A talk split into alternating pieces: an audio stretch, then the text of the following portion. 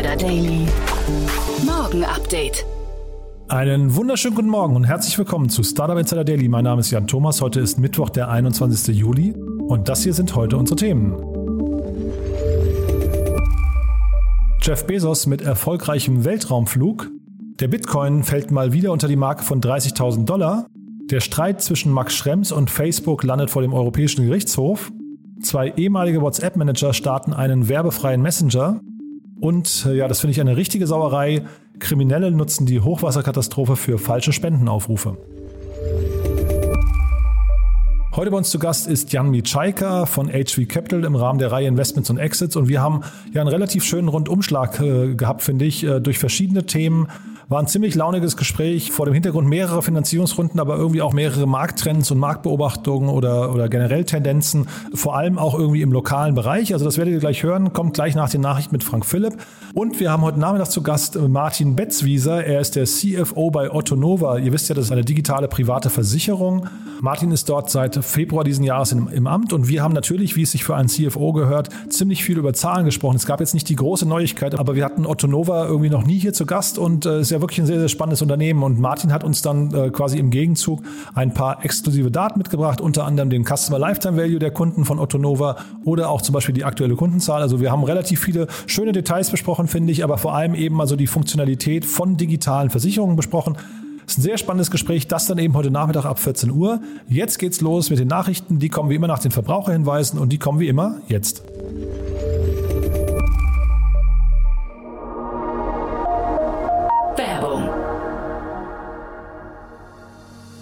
Diese Folge wird präsentiert von Safdesk, der digitalen Buchhaltungssoftware. Die Gründer Fabian Silberer und Marco Reinbold hatten es sich zum Ziel gesetzt, Selbstständigen und Kleinunternehmern den Arbeitsalltag zu erleichtern. Als Söhne von Selbstständigen kennen sie das Problem der nervigen Buchhaltung und haben daher eine Plattform geschaffen, auf der Unternehmer ihre Finanzen stets im Blick haben und mit der die Buchhaltung einfach von der Hand geht. Sichere dir jetzt 100% Rabatt auf die ersten sechs Monate auf www www.safdesk.de slash startupinsider.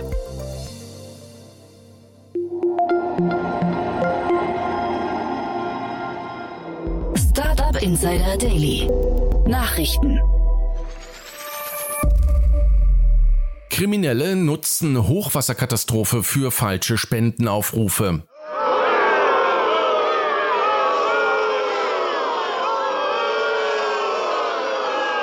Betrüger nutzen offenbar die Hilflosigkeit und Spendenbereitschaft einiger Menschen aus und brachten sie mit falschen Internetshops um ihr Geld. Der Polizei in Köln und Bonn sind bereits drei solcher Fälle bekannt, bei denen Betrüger im Netz ihre Hilfe für Reparaturen angeboten hätten. Nachdem Betroffene dort bestellt und vorab gezahlt hatten, seien die Firmen telefonisch nicht mehr erreichbar gewesen. Hierbei handele es sich laut Polizeibericht unter anderem um Angebote von einem Bautrockner und einer vermeintlichen Elektrikfirma. Außerdem sucht die Kölner Polizei nach mutmaßlichen Betrügern, die ein auf Facebook veröffentlichtes Foto einer durch das Hochwasser zerstörten Wohnung genutzt hätten und für sich nach Spenden gebeten hatten, obwohl sie nicht betroffen waren. In allen Fällen werde wegen des Verdachtes auf Betrugs ermittelt und die Polizei warnt nun vor weiteren Betrugsdelikten im Zusammenhang mit der Hochwasserkatastrophe. 36 vollelektrische Motoren, 300 Stundenkilometer schnell, Reichweite 300 Kilometer, Platz für fünf Personen. Das ist der neue Jet des Münchner Startups Lilium. Den Erstflug hat er Anfang Mai erfolgreich absolviert. Lufttaxi-Hoffnung Lilium geht möglicherweise das Geld aus. Der Flugtaxibauer Lilium muss rückwirkend seine Bilanz korrigieren. Es gibt nun außerdem einen Hinweis zum Fortbestand des Unternehmens. Nach der Neuberechnung beträgt der Anlaufverlust für 2019 nicht mehr 42,8 Millionen Euro, sondern 75,4 Millionen Euro. Ohne den anstehenden US-Börsengang oder alternative Finanzierungsvarianten könnte dem Unternehmen möglicherweise im Dezember 2022 das Geld ausgehen. Die Verantwortlichen setzen derzeit auf einen Börsengang im dritten Quartal. Nach aktuellem Kenntnisstand plant Lilium mit einer Bewertung von 3,3 Milliarden Dollar an die US-Technologiebörse Nasdaq zu gehen.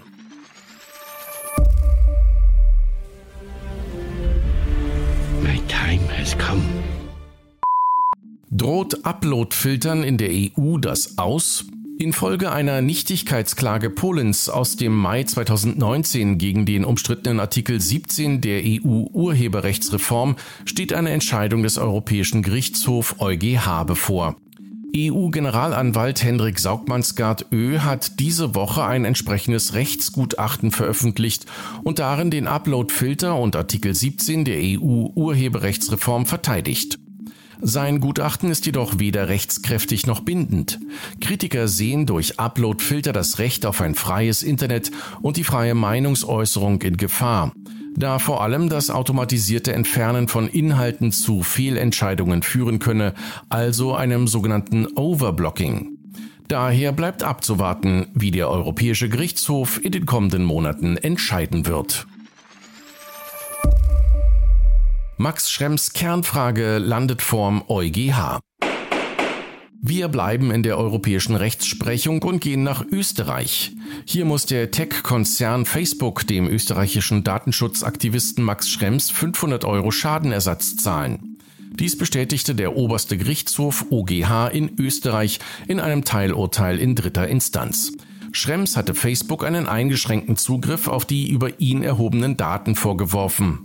Die eigentliche Kernfrage des jahrelang andauernden Prozesses verweist der OGH jedoch an den Europäischen Gerichtshof EuGH. Dabei geht es um die Frage, ob Facebook die Europäische Datenschutzgrundverordnung ausgehebelt, also umgangen hat oder nicht. Facebook argumentiert, mit seinen Nutzerinnen und Nutzern entsprechende Verträge über deren Datenverarbeitung geschlossen zu haben, was Schrems bestreitet. Zu den möglichen Konsequenzen für Facebook sagte er, fast jede Datennutzung, mit der Facebook in der EU Gewinne erziele, beruhe auf dieser Umgehung. Verliert Facebook vor dem EuGH, müssten sie nicht nur damit aufhören, Daten zu missbrauchen und illegal gesammelte Daten löschen, sondern auch Millionen von Nutzern Schadenersatz zahlen. The people who build the vehicle, all of our manufacturing people, This is a big team. They've been working on it for many years, and they have done an extraordinary job of building the most reliable, most beautiful, uh, most fun. I mean, I can vouch for that. I'll get to that in a second. Vehicle. Um, and we owe them a deep uh, gratitude. Jeff Bezos mit erfolgreichem Weltraumflug. Der Amazon-Gründer hat seinen lang angekündigten Weltraumflug erfolgreich absolviert. Gemeinsam mit seinem Bruder Mark, der Pilotin Wally Funk und dem 18-jährigen Nachrückerpassagier Oliver Damon hat Bezos am Mittwoch beim ersten bemannten Flug einer Raumkapsel seines Unternehmens Blue Origin den Weltraum erreicht. Die Kapsel kam an eine Höhe von 107 Kilometern über dem Meeresspiegel heran und stieß damit in die international akzeptierte Grenze des Weltraums vor.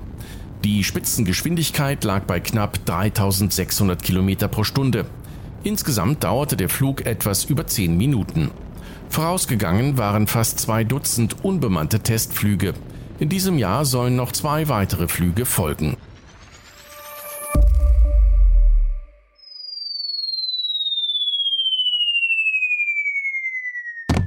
Bitcoin fällt unter 30.000 Dollar. Für die einen ist es das Äquivalent zum digitalen Gold, für die anderen ist es schlichtweg ein digitales Nichts. Die Rede ist von der ältesten und gemessen an der Marktkapitalisierung größten Kryptowährung Bitcoin. Diese erlebt derzeit nicht ihre beste Phase und ist gestern erstmals seit dem 22. Juni wieder unter die wichtige Schwelle von 30.000 US-Dollar gefallen. Andere Digitalwerte wie Ether gerieten ebenfalls in einen Abwärtssog, wodurch der kombinierte Wert aller Kryptowährungen in der Spitze um 80 Milliarden Dollar gesunken ist. Bitcoin selbst hatte seinen Höchststand im April bei knapp 65.000 Dollar und hat seither mehr als die Hälfte seines Wertes verloren. Coinbase wegen Dodge Promotion verklagt. Die Kryptobörse Coinbase sieht sich mit einer Sammelklage eines Dogecoin-Käufers konfrontiert. Dabei geht es um einen Streitwert von 5 Millionen US-Dollar. Der Coinbase-Benutzer beschuldigt die Börse der irreführenden Werbekampagne bezüglich Dogecoin. Dabei soll Coinbase Nutzer mit Dogecoin im Wert von 100 US-Dollar geködert haben, um an einem Coinbase-Gewinnspiel teilnehmen zu können, dessen Hauptpreis 1,2 Millionen US-Dollar betragen hat. Laut Klageschrift handele es sich um eine irreführende und Zitat trügerische digitale Werbekampagne, da die Regeln auch eine kostenlose Teilnahme gestattet hätten. Daher solle Coinbase auch im Namen Millionen anderer Nutzer zur Rechenschaft gezogen werden. Produktionsstart des Tesla Semi-Trucks mit Verzögerung. Die Produktion für den bereits für 2019 angekündigten Tesla Semi-Truck soll endlich ins Rollen geraten. Im März wurde bei einer Gigafactory in Nevada eine neue Produktionslinie angelegt, in der bis Ende des Jahres fünf Semi-Trucks pro Woche vom Band laufen sollen. Die Basisversion wird dabei um die 150.000 US-Dollar kosten und eine Reichweite von 480 Kilometern haben wohingegen die Premium-Variante um die 180.000 US-Dollar kosten und eine Reichweite von bis zu 800 Kilometern erzielen wird. Durch die Verzögerung des Produktionsstarts haben in der Zwischenzeit auch andere Hersteller E-Lkw auf den Markt gebracht. Dennoch kann keiner davon mit den Daten mithalten, die Tesla verspricht. Der Semi-Truck soll bis zu 36 Tonnen Fracht transportieren können. Zwei ehemalige WhatsApp-Manager starten werbefreien Messenger. Seit diesem Montag ist die Messenger-Welt um einen Teilnehmer reicher. Mit Hallo App steht ab sofort ein weiterer WhatsApp-Herausforderer in den App-Stores von Apple und Google bereit. Dieser stammt von den beiden Gründern Neeraj Arora und Michael Donahue, die beide zuvor bei WhatsApp in leitenden Positionen tätig waren. Optisch und konzeptionell ähnelt die private Social-Media-Plattform dem großen Vorbild, unterscheidet sich jedoch im Geschäftsmodell und im technischen Unterbau eklatant. Nach Ansicht der Gründer machen heutige Social-Media-Angebote das Teilen echter Momente mit echten Freunden unmöglich. Deswegen verzichten sie bewusst auf Algorithmen, Bots, Follower und Fotofilter. Hello App nutzt ihr Telefonbuch, um sie mit den realen Beziehungen in ihrem Leben zu verbinden. Und das war's, so die Gründer, die außerdem versprechen, niemals persönliche Daten zu erheben, zu speichern oder zu verwenden. Nach einer kleinen Werbepause geht es weiter im Programm mit den Kurznachrichten.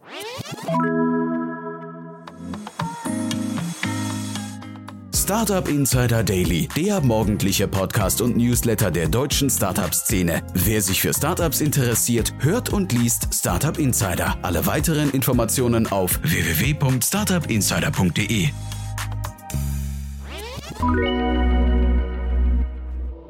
Startup Insider Daily. Kurznachrichten. Die 2014 gegründete Anlagenplattform Scalable Capital erweitert ihr Angebot und bietet künftig auch den Handel mit Zertifikaten, Optionsscheinen oder anderen Hebelprodukten an. Diese Anlagearten bietet das Unternehmen zunächst in Kooperation mit den Banken HSBC und Hypovereinsbank One Markets an. Pro7 Sat1 hat seine vorläufigen Zahlen für das zweite Quartal 2021 bekannt gegeben. Dabei konnte der Unternehmensumsatz im Vorjahresvergleich um 47 Prozent auf knapp 1,05 Milliarden Euro gesteigert werden. Zeitgleich verkündete das Unternehmen zwei wichtige personelle Abgänge. So verlassen Tim Schiffers, CEO der Parship Meet Group, und Andreas Kössling, Mitglied der Geschäftsführung der 7-One Entertainment Group, das Unternehmen. Einen überraschenden Abgang gab es auch bei Europas größtem Lebensmittelhändler Lidl. Der Chef der Schwarzgruppe Klaus Gehring hat bereits am Freitag überraschend sein Amt niedergelegt.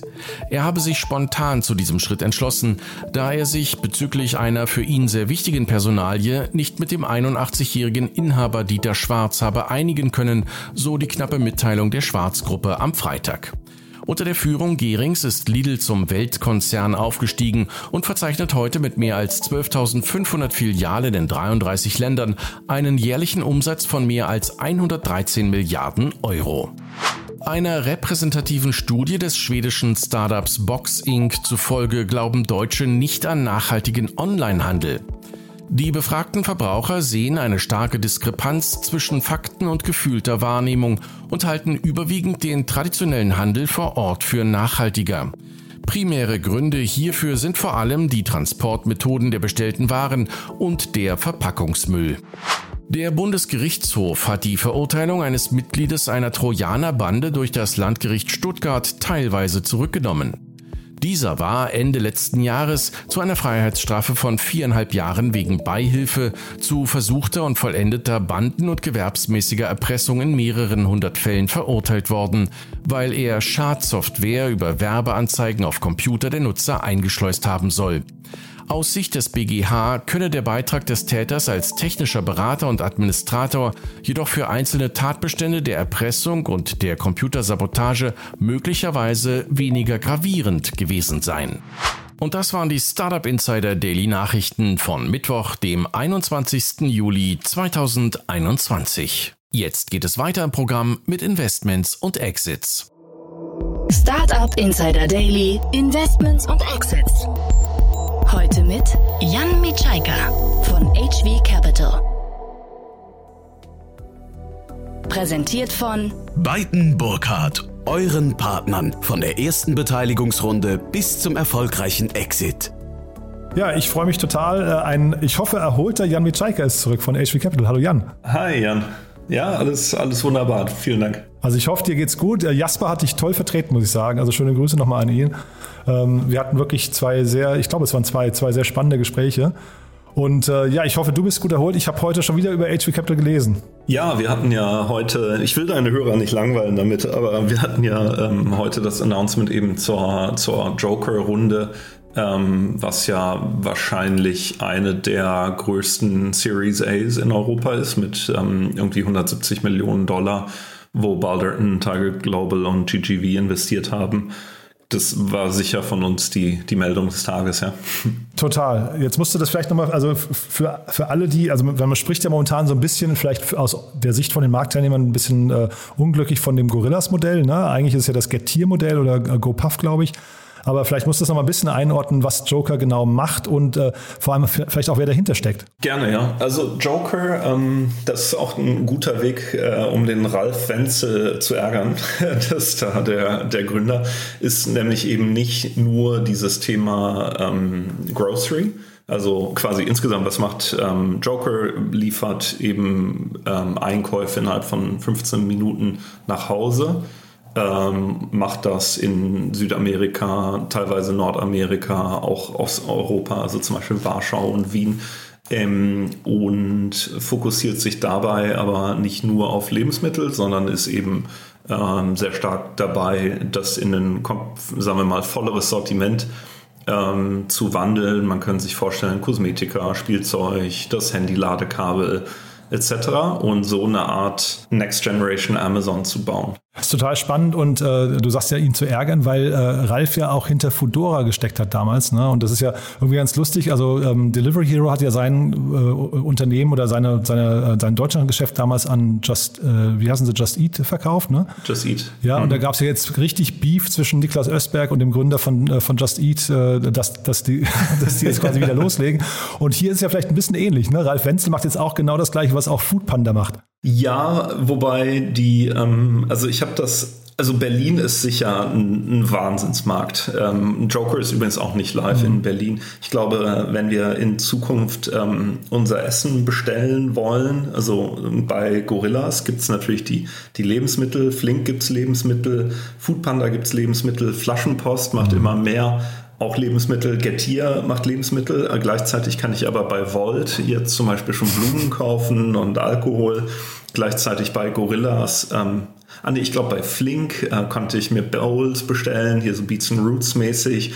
Ähm, also diese Frage, so wie kriegen wir eigentlich unser Essen? Ist, ähm, ist zumindest jetzt hier aus meiner Mini-Berlin-Mitte-Blase wahnsinnig heiß umkämpft. Hm. Ja, und Getir, wie gesagt, auch noch. Ne? Also die, die sind ja hier auch noch mittendrin. Hm, genau. Äh, es wäre, glaube ich, ein, ein Wunder, wenn jetzt Joker auch noch nach Berlin käme. Also dann würde ich wirklich anfangen, den Kopf zu schütteln. Ich habe gelesen, die sind nach Österreich gegangen gerade, ne? Genau, Wien zum Beispiel auch. Und ähm, wir hatten das Thema ja vor ein paar Monaten, was dann ja noch spannend ist sind dann auch wiederum die Supermarktansätze. Also ich habe gesehen, dass Knusper, also Rohlig, ähm, diese Tage auch in München gelauncht ist. Ähm, ja, also ich meine, das ganze Thema Essen ist natürlich riesig. Man schätzt ja, dass ähm, Food Delivery in Summe nochmal drei oder viermal so groß ist wie nur Restaurant Delivery. Aber ähm, gerade in Berlin wird das dann natürlich heiß. Ja, und ich habe tatsächlich neulich gelesen, dass Rewe äh, digital auch oder Rewe online auch wieder Lieferslots frei hat. Das war ja die ganze Zeit irgendwie so, der, der, der, der wo die ganze Szene so hämisch war und hat gesagt, mein Gott, die, die verschenken gerade ihr Potenzial und scheinbar entweder, entweder sind die so wenig nachgefragt, gerade ich kenne jetzt die Gründe dafür nicht, oder tatsächlich ist es so, äh, die haben auch aufgestockt oder ihren, ihren Prozess optimiert. Ich glaube ja, dass der Kampf auch auf der Fahrerseite gewonnen wird, irgendwann weil ähm, meine Hypothese wäre, und das sieht man teilweise auch schon in Südostasien, dass da Fernsehwerbung gemacht wird, um Fahrer anzuziehen. Echt? Aber wenn ich, ja, wenn ich dann überlege, ich habe diese ganzen On-Demand-Dienste, ich habe Food Delivery, ich habe dann vielleicht noch die Uber-Fahrer, ich habe keine Ahnung was. Also jeder geht ja auf die gleiche Economy irgendwie an, an Arbeitern, ähm, plus lokale Unternehmen, Gastros, die ja jetzt wieder aufmachen, ähm, worüber wir gleich ja nochmal sprechen werden. Also insofern, ich glaube, der Wettbewerb wird ganz massiv auf der, auf der Personalseite auch gewonnen in Zukunft. Und aus der Investorensicht jetzt nochmal, ich, also ich, wie gesagt, ich bin da immer so ein bisschen am Kopfschütteln, dass ja alle versuchen, so diese, weiß nicht, weiß nicht, wie viele es sind, Hotspots, äh, ist ja auch ein blödes Wort, ne, mittlerweile, aber äh, also diese, diese, mhm. vielleicht sogar Kampfzonen äh, zu gewinnen, ja, also Berlin, London, New York und so oder vielleicht Paris. Warum macht man das? Warum geht man nicht einfach jetzt, äh, wie gesagt, Joker wahrscheinlich in Wien eher mal sogar dem, dem Stress aus dem Weg und sagt, ich gebe mein Geld lieber, äh, stecke das lieber in den Aufbau von, von irgendwie Infrastruktur und Kunden, anstatt hier irgendwie mit Gutscheinen. Wir sind ja mittlerweile in der Gutscheinära schon wieder angekommen, ne? Ja, Wahnsinn. Ich habe, ähm, ich glaube, Get hier 10 mal 10 Euro Gutschein. Also dann kannst du, das ist ja schon fast absurd. Ähm, naja, das war ja Teil unserer Investmenthypothese, dass das Joker-Team eben ein proprietäres Datenmodell aufgebaut hat, um global zu überlegen, in welche in welche Sechsecke sie letztendlich gehen sollen. Ähm, und dadurch sind sie eben nicht im Unterschied zu einem, zu einem Flink, die ja zum Beispiel in Deutschland einen sehr guten Job machen, haben sie eben diese Dark Stores quasi global verteilt, was natürlich eine, eine Wahnsinnskomplexität ähm, kreiert, auch im Sourcing und in den Operations. Aber dass die Hypothese dann ist, dann gehe ich lieber nach, nach Warschau, Wien, ähm, Bogota und Brooklyn anstatt dass ich in Deutschland Stadt für Stadt ausrolle. Weil tatsächlich, man sieht es ja an dem ganzen, also Gorillas ist jetzt gerade relativ viel auch in den Negativschlagzeilen. Ich weiß nicht, ob zu Recht oder Unrecht, ich habe ja wirklich keine Ahnung. Es gab jetzt gerade einen sehr spannenden Podcast vom Handelsblatt, die äh, quasi einen Insiderbericht, also da ist eine Redakteurin, hat sich anstellen lassen für mehrere Tage bei Gorillas und hat das mal so von innen sich angeguckt. Und das klang jetzt schon nicht so nach der perfekten Fahrerbehandlung, muss man sagen. Ähm, und man, man sieht es ja eben, dass dann die Fahrer plötzlich zu dem Kernasset werden, weil das ganze Modell ist ja insgesamt sehr fragil eigentlich, ne? Ja, man, das ist bei, bei Gorillas manchmal fast schon lustig. Man muss sagen, Gorillas, von dem, was ich gehört habe, auch aus interner da, strebt im Moment sehr danach, ähm, quasi das Ganze aufzuräumen. Da wurden am Anfang gab es halt Shortcuts quasi, wo die Fahrer herkommen, was für ein Visum die haben, etc. Ähm, das räumen die jetzt gerade auf. Ähm, dann kommt es in der Folge zu Kündigungen etc. Und dann gab es ja auch diese Streiks. Also die, ähm, die haben da ihre Wachstumsschmerzen. Aber ich glaube, eigentlich wäre es mal ein interessantes Modell zu überlegen, so wie, ähm, wenn die Macht auf der Fahrerseite ist, vielleicht gibt es dann, gibt's dann nochmal ganz neue Apps, die dann überlegen, so wie, wie hebel ich die Macht der Fahrer mhm. aus oder quasi wie, wie hebel ich die Macht der Fahrer, um daraus zu kreieren. Ja. Ja, vielleicht eine Startup-Idee. Nee. Die Meta-App für Fahrer. nee, also total. Ich glaube, da, also da ist viel Potenzial, zumindest solange jetzt dieser Markt so heiß umkämpft ist. Und scheinbar ist es ja so, wenn man sich jetzt mal auch die, was nicht, äh, Fudora und äh, was ich, Lieferando und sowas Historie anguckt. Also Fahrer fahren durch Berlin wahrscheinlich, also Fahrradfahrer gibt es hier wahrscheinlich schon seit so sechs Jahren oder so gefühlt, ne? Ja, das heißt, es bleibt quasi ein Infrastrukturthema oder, oder ne, also wird, sich, wird nicht mehr weggehen. Ja, ja, ja. stimmt. Äh, es gab jetzt heute quasi, ähm, glaube ich, auf Gründerszene hatte ich das gelesen, gab es einen, äh, einen Artikel über ein Unternehmen, das jetzt quasi in der Logistik helfen möchte. Also ich glaube, es waren, wenn ich es richtig gesehen habe, die, die, die, die äh, was ich, smarten Regalsysteme und sowas für eben genau diese Quick-Commerce-Themen. Ist das ein nächster Schritt, dass man anfängt, die auch quasi äh, in den Prozessen zu optimieren? Bestimmt. Und ähm, ich kenne ja den Christoph Cordes sehr gut, der die Supply Chain bei, ähm, bei Flink macht. Und ich, ich wette, dass der da schon irgendwelche Sachen macht, ähm, um, um eben das Picking effizienter zu gestalten und so. Wobei da kam ja heute eine Meldung, dass bei Ocado, dieser Online-Supermarkt in UK, irgendwie drei Roboter kollidiert sind und dann ein Teil der Lagerhalle abgefackelt ist. Das hat vielleicht auch Nachteile manchmal. Aber Supply Chain ist ja eigentlich ein gutes Thema für unser nächstes äh, oder eine gute Überleitung zum nächsten Thema noch, ne? Ähm, ja, ich glaube, wir wollten einmal kurz über, über Schoko sprechen. Mhm. Ähm, genau, da ist ja auch eine, eine Riesenrunde passiert. Man sagte irgendwie 100 Millionen Dollar, 85 Millionen Euro ähm, in das Startup vom, vom Daniel. Ach, du sagst, man sagt, ist das nicht offiziell? Ich dachte, das wäre sogar eine offizielle Meldung gewesen, aber ich weiß es gar nicht genau. Ja, doch, kann auch sein.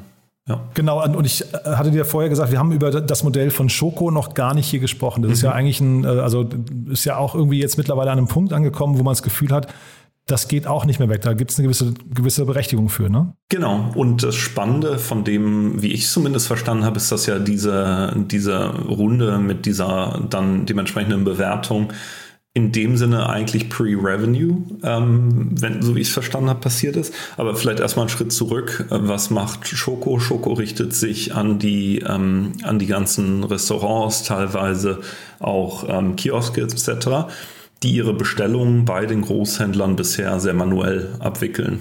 Und ähm, Schoko fing dann eben an als eine Art Messenger ähm, zur Kommunikation zwischen den Restaurants und den Händlern, so nach dem Motto, hey, ich brauche mehr Tomaten, die von gestern waren schlecht ähm, und so weiter.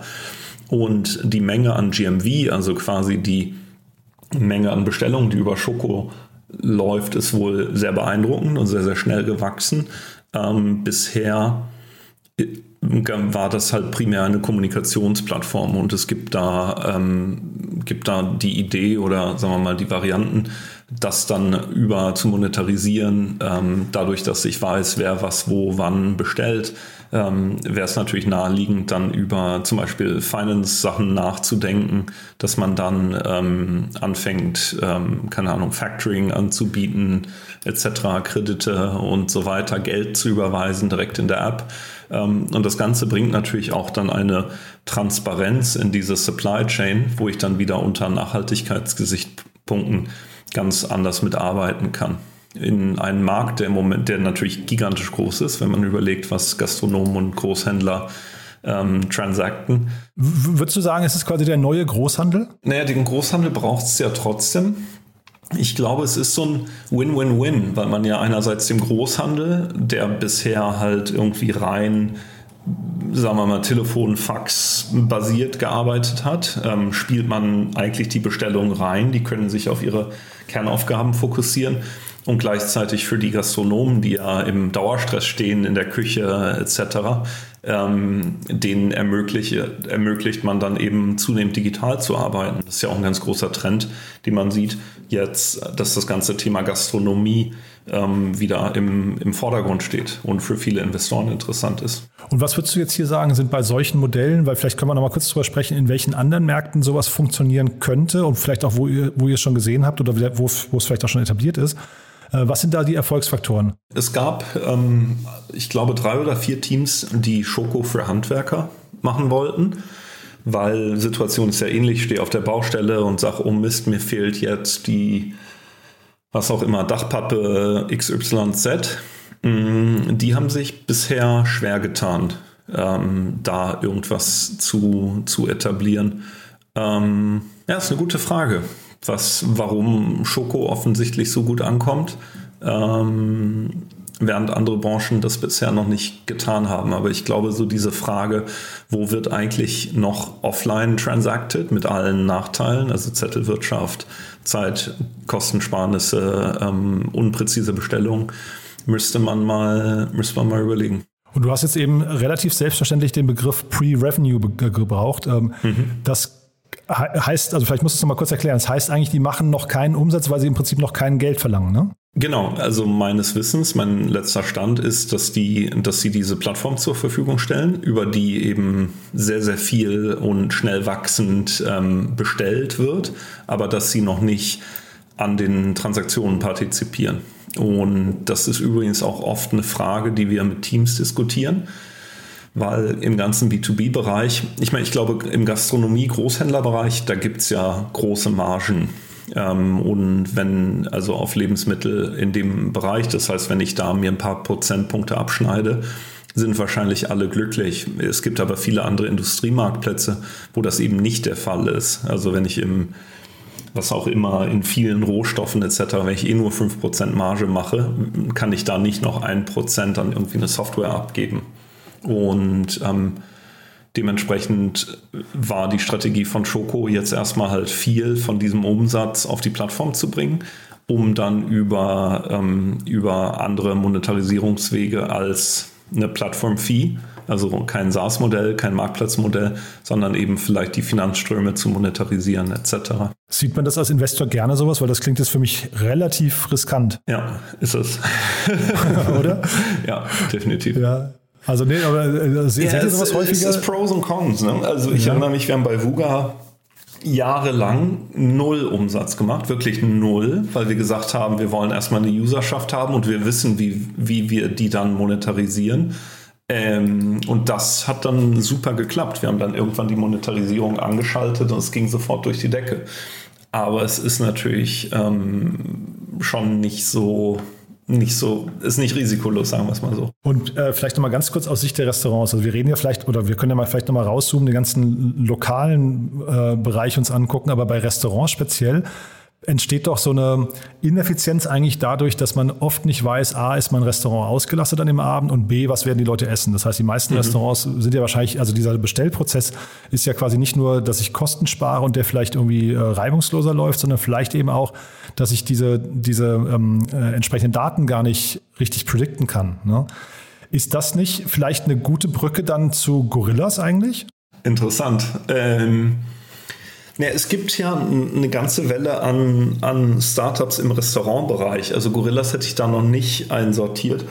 Ähm, ich hatte aber in UK zum Beispiel mit einem Startup gesprochen, die sehr viel in diesem Bereich ähm, Forecasting gehen. Einerseits für, ich meine, die zwei großen Faktorkosten für Restaurants sind ja Mitarbeiter und ähm, Wareneinkauf. Und dass man dann zum Beispiel sagt, so hey, basierend auf unseren Erfahrungen, Samstagabend brauchst du so und so viel Mitarbeiter, so und so viel Avocados.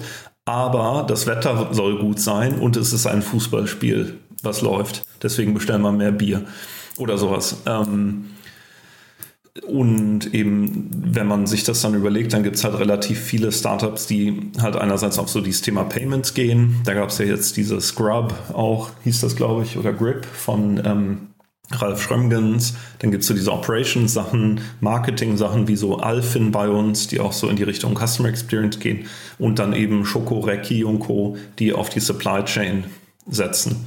Ähm, und in diesem Bereich Payments Ordering, da ist dann natürlich irgendwo dann auch die Schnittstelle zu ähm, Gorillas und Co., Wobei eher zu Volt, so nach dem Motto, okay, wie kriege ich die Bestellung dann in mein Kassensystem rein, etc.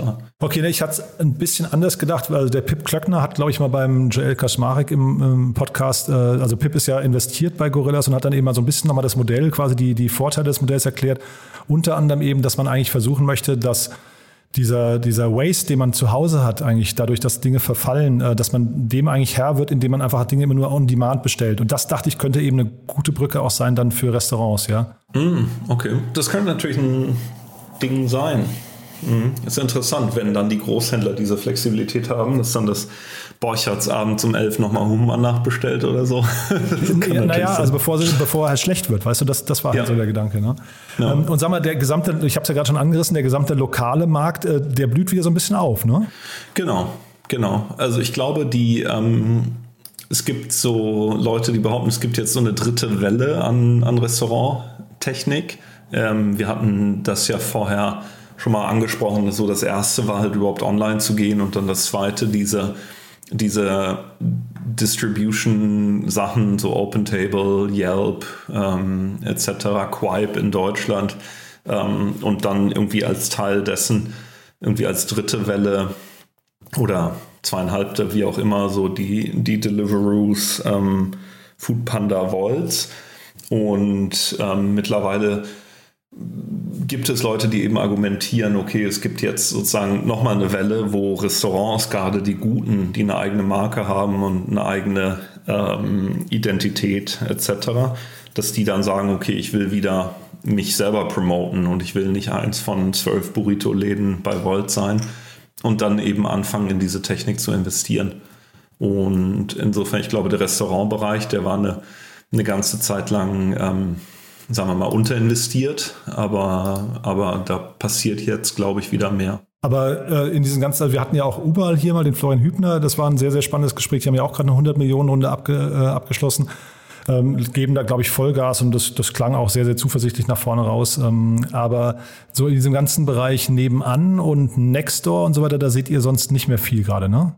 Nee, also diese Local Social Networks, ähm, da ist mir in letzter Zeit nichts mehr, nichts mehr untergekommen. Ja, also das wäre jetzt, ich, ich lehne mich ja selten aus dem Fenster, aber das wäre jetzt meine Prediction, dass einer von den, den Gorilla-Clones oder Gorillas selbst äh, nebenan.de übernimmt. Ja, da, Spannend. Man, ja. ja, coole Idee. Man könnte natürlich irgendwie also ein super Treiber für die Profitabilität dieser Lieferdienste ist natürlich, wenn ich Orders stacke, also wenn der Fahrer nicht eine Bestellung ausliefert, sondern zwei oder drei, wenn er es kann. Ähm, und dann wären wir ja fast schon wieder in der Group Buying Welt, so wie Pinduoduo und Co. Ah, ähm, stimmt. Ja. Nur dann Zehn halt, Jahre her oder noch länger, ne? Ja, dann oder Let's Buy It, genau. Ja, genau ja. Ein, ein lokales Let's Buy It, wo wir dann gemeinsam Avocados kaufen. Jetzt sieht man, wie, wie, alt wir beide schon sind. Ne? Ja. Ne? ja. nee, aber tatsächlich, also weißt du, was ich glaube ich äh, wirklich noch als Feature vermisse und das könnte eben dadurch kommen, ist, dass man anfängt, sich äh, Sachen auszuleihen. Also äh, dieses, dieses Thema, ich habe die Bohrmaschine, die, die, die steht bei mir im Schrank, keine Ahnung, ich weiß nicht, 364 Tage im Jahr mhm. und dann, wenn ich sie brauche, weiß ich, sie ist in zehn Minuten hier. Und das könnte ich halt eben über so Gorillas-Thema eigentlich super ab, abbilden. Und ja, das da, stimmt. Da kommen diese Nachbarschaftsnetzwerke irgendwie, finde ich, mit rein. Ne? Ja, ja, es wäre eigentlich interessant, warum. Also ich kann mir an jedem, in den meisten Baumärkten kann ich mir dann den, den Kercher mieten. Es wäre genau. natürlich interessant die Frage, warum der dann nicht über Gorillas oder über Joker noch besser ähm, ausgeliefert wird. ja, entschuldige das jetzt dauernd, das ist so irgendwie gelernt mittlerweile. Ne? Ja. Die, haben, die, die, sind aber in Berlin, die Hörer wissen es vielleicht nicht, aber in Berlin äh, wirklich die ganze Stadt ist zugepflastert mit Plakaten, habe ich den Eindruck. Ne? Ja, wobei jetzt Food Panda gestern am Hauptbahnhof ähm, Riesending, also die, ähm, ja, ich glaube, ich glaube, der Niklas, der, der bereitet sich auf einen Kampf vor. Ja, ne, und die Werbeindustrie freut sich. Ne? Das ist also, die sind eigentlich erstmal der Nutznießer davon. Und der Kunde. Und ja. der Kunde, genau. Ja. Cool, Jan. Jetzt haben wir es schon fast ein bisschen verquatscht. Es war jetzt länger als geplant, aber es ist ja wirklich auch super spannende Themen irgendwie. Ähm, ich weiß gar nicht, gibt es jetzt, wahrscheinlich können wir jetzt noch lange reden, aber gibt es dazu was Wichtiges noch zu ergänzen, würde ich sagen? Haben wir was, äh, was vergessen? Nee, glaube, haben alles gecovert. Also kann man hier erstmal einen Punkt setzen und wir bleiben einfach dran an den Themen, haben die im Auge und äh, glaube ich, bei Joker, die Geschwindigkeit, die Taktung nimmt ja zu. Ne? Von daher sprechen wir vielleicht in zwei Wochen schon wieder darüber. Alles klar. Cool. Jan, vielen Dank. Bis bald. Dieser Beitrag wurde präsentiert von Beiten Burkhardt, den Venture Capital Experten. Maßgeschneiderte Beratung von der Gründung bis zum Exit. Startup Insider Daily, der tägliche Nachrichtenpodcast der deutschen Startup-Szene. Das war's für heute Vormittag. Das war Jan Mitschaiker von HV Capital. Vielen Dank nochmal, Jan. War super spannend, finde ich. Ich freue mich aufs nächste Mal. Und ich freue mich auch auf nachher, wenn ihr wieder einschaltet. Um 14 Uhr geht's weiter. Dann, wie gesagt, mit Martin Betzwieser, dem CFO von Otto Nova. Wird sehr spannend. Es ist ein sehr ausführliches Gespräch geworden. Von daher auch nur ein Gesprächsgast. Aber ich kann euch versprechen, es lohnt sich. 14 Uhr geht's weiter. Bis dahin, alles Gute. Ciao, ciao.